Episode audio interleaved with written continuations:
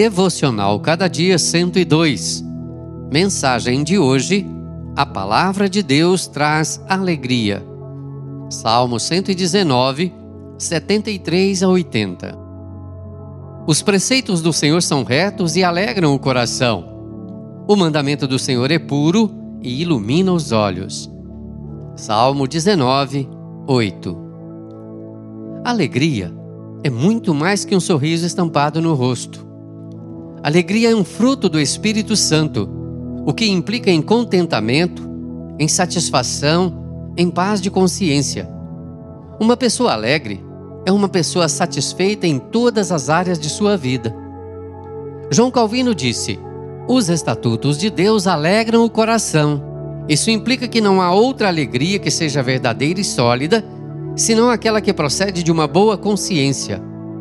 Sem dúvida, a fonte da qual a genuína paz de consciência flui é aquela fé que graciosamente nos reconcilia com Deus.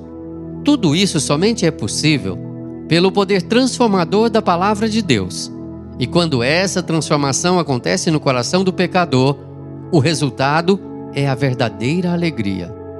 Calvino disse ainda: esta alegria é posta em oposição a todas as fascinações e prazeres do mundo, os quais são um engodo letal, atraindo as desditosas almas à sua perdição eterna.